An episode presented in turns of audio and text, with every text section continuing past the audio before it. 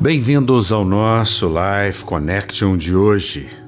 O texto escolhido, 1 Coríntios, capítulo 2, versículo 16, na versão amplificada, que nos diz: Pois quem conheceu a mente, os conselhos e propósitos do Senhor, que o possa guiar e dar-lhe conhecimento e instruir? Nós, porém, temos a mente de Cristo, o Messias, e guardamos os pensamentos, sentimentos e propósitos do seu coração. Em outras palavras, nós temos a intimidade com aquele que era, que é e que há de vir. Em outras palavras, nós conhecemos os propósitos porque nós temos intimidade com o nosso Deus. Jesus é aquele que nos chama para um relacionamento para uma vida com Ele, para uma caminhada com Ele, para enxergar o mundo através dos seus olhos. De fato, Jesus é a luz do mundo, Ele é o sal da terra e Ele nos confiou esta incrível jornada, esta incrível é, capacidade, eu diria, para sermos luz do mundo e sal na terra. Mas ninguém pode ser luz do mundo e sal da terra a não ser que tenha conhecimento pleno daquele que era, que é e que há de vir. Jesus, o nosso Messias, aquele que nos ama, aquele que tem todo o prazer em nos instruir, em nos dar o conhecimento da verdade, em trazer a nossa mente a sua própria mente. Nós, diz o texto, temos a mente de Cristo, o Messias aquele que era e que é e que há de vir. Guardamos os pensamentos, guardamos os sentimentos e propósitos do seu coração, do coração de Jesus. Nós nos identificamos com a sua missão e a sua missão é a nossa missão. A sua vontade é a nossa vontade, o seu querer é o nosso querer, o seu agir deve ser o nosso agir. Portanto, Conhecer a Cristo e caminhar com Cristo é uma jornada maravilhosa. E eu convido você nesse dia para entrar nessa jornada. Se você ainda não tem essa experiência com a graça e com a verdade, eu peço a você que busque o Senhor Jesus com todo o seu coração, com toda a sua alma, com todo o seu entendimento, que você seja humilde e peça a Ele para dar a você uma experiência real, concreta e genuína. Fazendo isso, você vai encontrar sim a razão de viver e você terá o propósito maior para estes dias e para a sua vida. Que você pense nisso.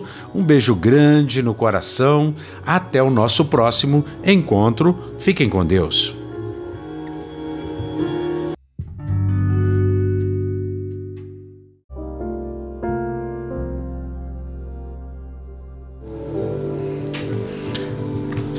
Bem-vindos ao nosso Life Connection de hoje.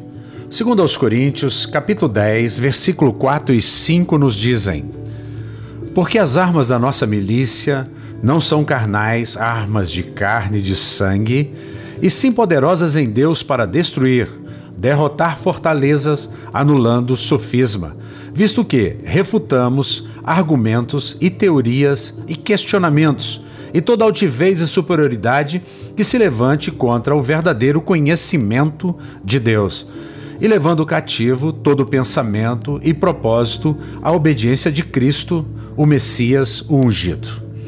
Veja bem, eu sou um pastor, eu não sou uma pessoa que cuida da psique, da bios humana, eu não sou alguém que estudou para esta área da psicologia.